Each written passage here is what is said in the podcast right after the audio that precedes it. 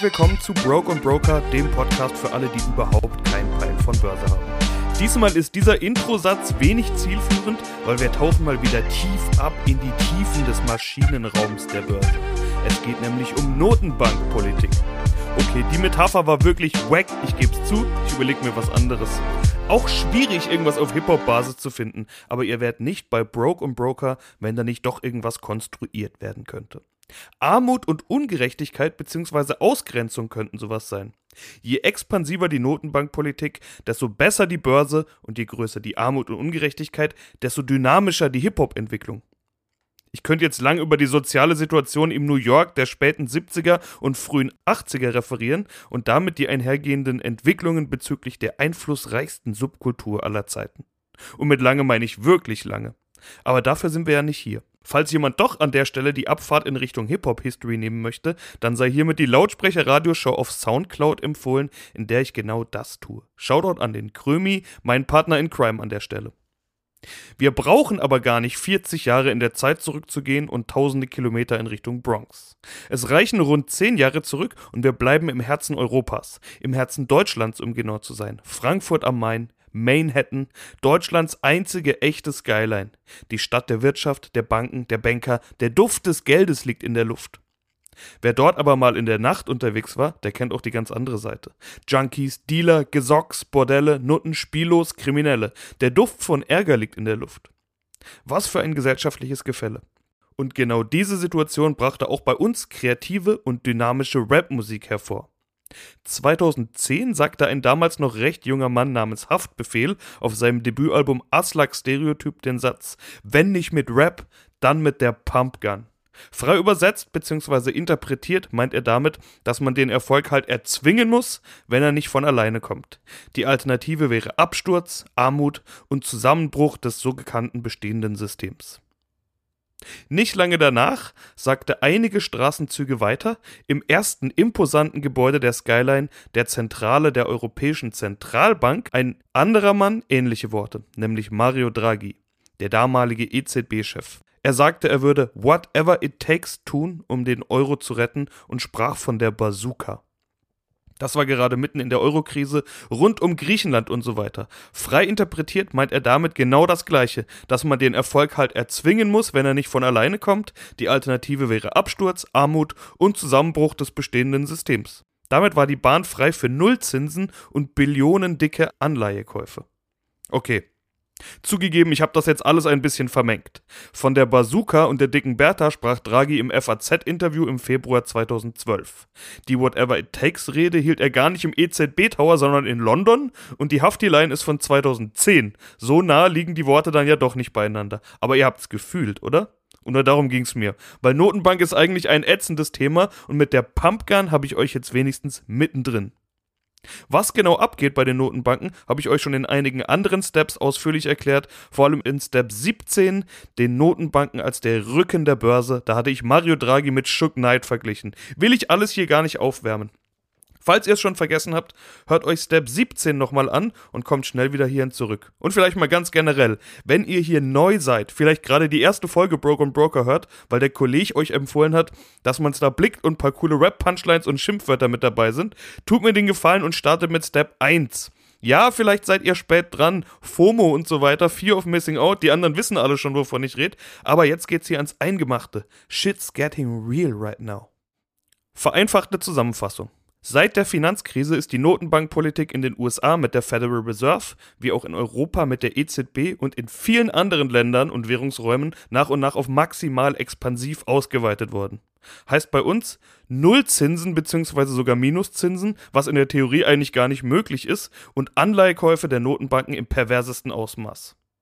Alleine die EZB kauft jeden Monat für 80 Milliarden Euro Anleihen auf und pumpt damit neue Liquidität in den Markt.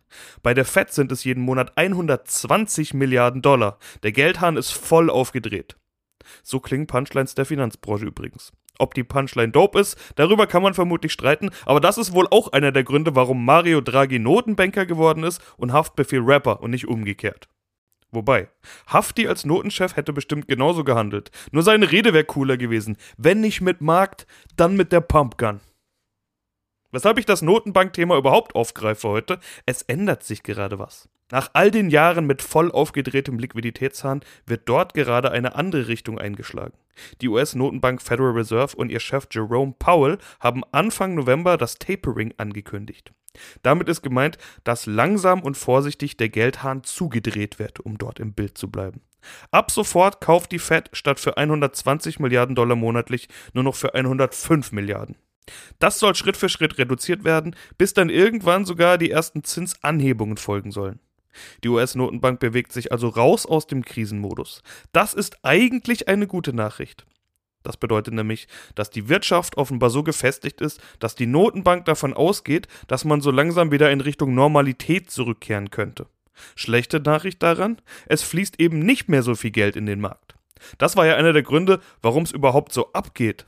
Warum so viele Assets so crazy durch die Decke gehen. Aktienmarkt, Immobilien, Kryptos. Ich würde fast behaupten, dass es ohne diese ganze Notenbankkohle so eine Rallye wie beim Bitcoin oder zum Beispiel bei Tesla gar nicht gegeben hätte. Erste logische Frage dann also, wenn das eine schlechte Nachricht ist, warum zum Fick macht die Notenbank das dann? Viele Gründe und ich bleibe überall kurz gefasst und an der Oberfläche. Erstens, das, was die Notenbanken da seit Jahren machen, ist absoluter Krisenmodus und irgendwann muss man da wieder raus. Alleine schon, um in der nächsten Krise irgendwas zu haben, um reagieren zu können. Zweitens, man sieht ja schon, dass viel von diesem Geld sonst wohin fließt, aber nicht dahin, wo man sich erhofft hatte.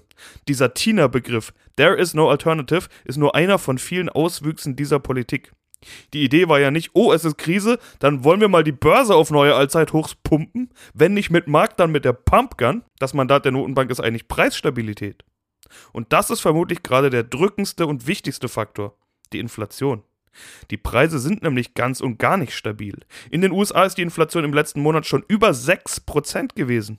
Die Notenbanken sprechen von einer Zielinflation nahe 2%. Jetzt gibt es schon solche fancy Tricks, das irgendwie hinzubiegen. Man spricht jetzt davon, dass der Durchschnitt nahe 2% liegen soll. Fun Fact: Wir waren mega viele Jahre unter 2, also können wir jetzt auch viele Jahre über 2 liegen.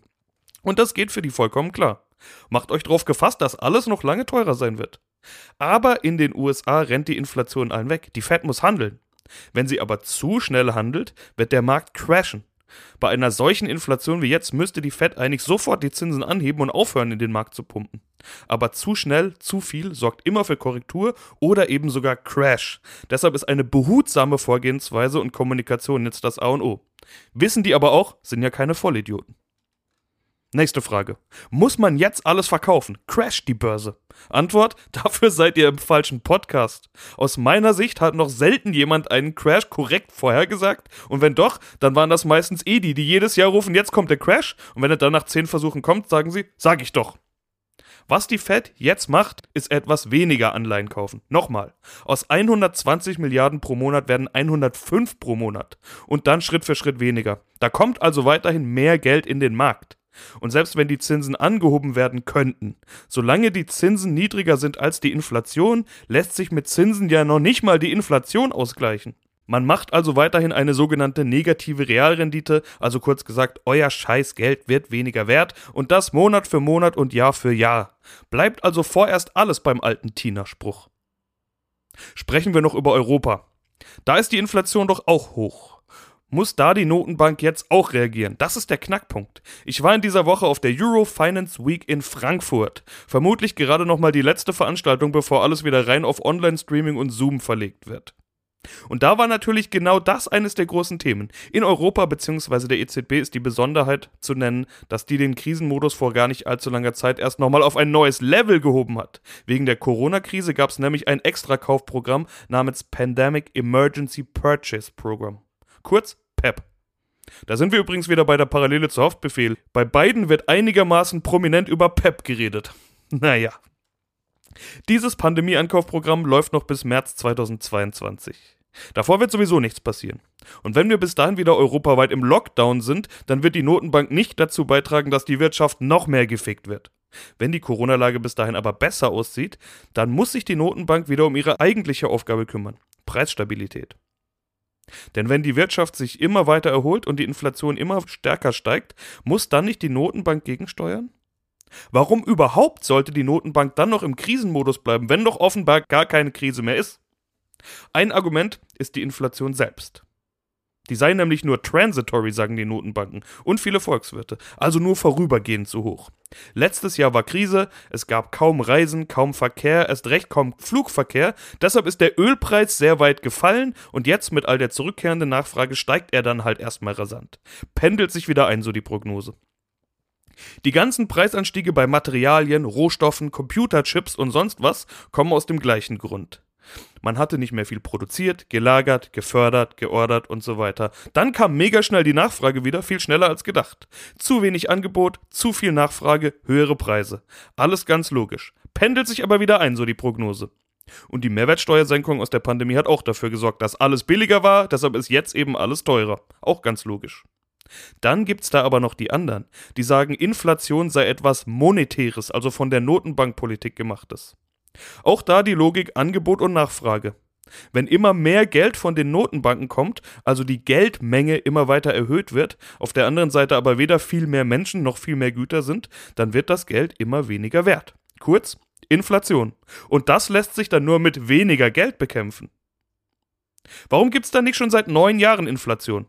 Weil das Geld oft gar nicht in der Realwirtschaft angekommen ist, sondern immer nur im Finanzkreislauf geblieben ist. Die Notenbank hat Investoren ihre Anleihen abgekauft, die haben dann damit Aktien gekauft, die damit immer weiter gestiegen sind. Inzwischen kommt dieses Geld aber in die Realwirtschaft. Überlegt euch allein mal, wie viele Leute in eurem Umfeld in den letzten zehn Jahren ein Haus gebaut oder eine Wohnung gekauft haben. Und die Inflation in Deutschland ist inzwischen so hoch wie in Südafrika oder Indien. Wir sind jetzt auf Schwellenlandniveau. Nur mal so viel zur Inflation. Nächste Frage. Kann die EZB die Zinsen überhaupt anheben?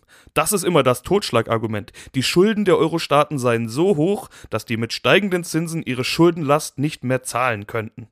Dazu hat mir der Wirtschaftsweise Professor Volker Wieland gerade gesagt, dass Europa sich das durchaus leisten könnte. Auch da muss man ja sehen, dass abgesehen von Corona-Lockdowns die Wirtschaft eigentlich wächst. Kein Grund mehr für ausgeprägten Krisenmodus. Zumal die Prognose der Wirtschaftsweisen erwartet, dass 2022 ein richtiger Schub in die Wirtschaft kommen sollte. Bedingung dafür sind hohe Impfquoten und ein Ende der Lieferkettenprobleme, die ja wiederum auch wieder mit Corona zusammenhängen. Fazit: Tapering ist nicht schlimm, sondern zeigt eigentlich, dass es der Wirtschaft gut geht. In den USA haben wir ja trotz Tapering neue Rekorde an den Börsen gesehen. Auch bei uns wäre ein Tapering vermutlich nicht der Untergang, zumal solche Geschäftsmodelle wie Banken und Versicherungen ja eigentlich nur darauf warten, dass es irgendwann mal wieder Zinsen gibt. Aber von Zinsen kann noch lange keine Rede sein. Deshalb warten wir erstmal ab, was kommt. In Europa haben wir noch kein Tapering und in den USA noch keine Zinsanhebungen. Kommuniziert wird aber schon. Die Notenbank-Sitzungen werden spannend und wie immer werden alle Börsianer genau hinhören, was da passiert ich erkläre es euch dann und übersetze es. Warten wir es ab. Bis dann. Peace.